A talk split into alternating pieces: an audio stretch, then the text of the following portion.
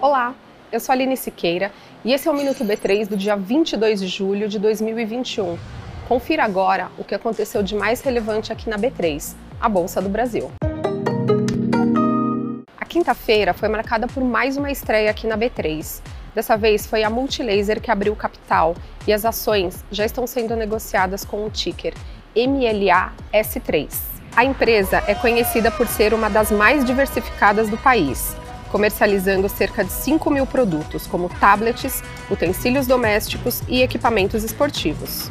E a B3 também lançou hoje o curso gratuito Como Investir em Renda Fixa, que oferece uma calculadora que avalia com mais precisão qual o melhor investimento nessa modalidade para você. A planilha ajuda a comparar a rentabilidade de cada um deles, já com os descontos de impostos e taxas.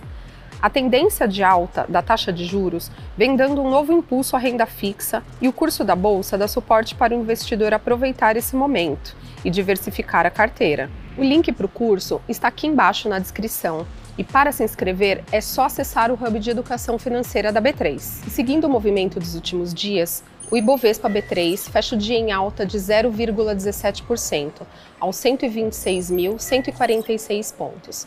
A empresa com melhor desempenho foi a Localweb, empresa de hospedagem de sites, com alta de 5,49%. O Minuto B3 vai ao ar de segunda a sexta no B3Cast, o nosso podcast que está disponível nas principais plataformas, na tvb3.com.br e também nas nossas redes sociais uma boa noite, bons negócios e até amanhã.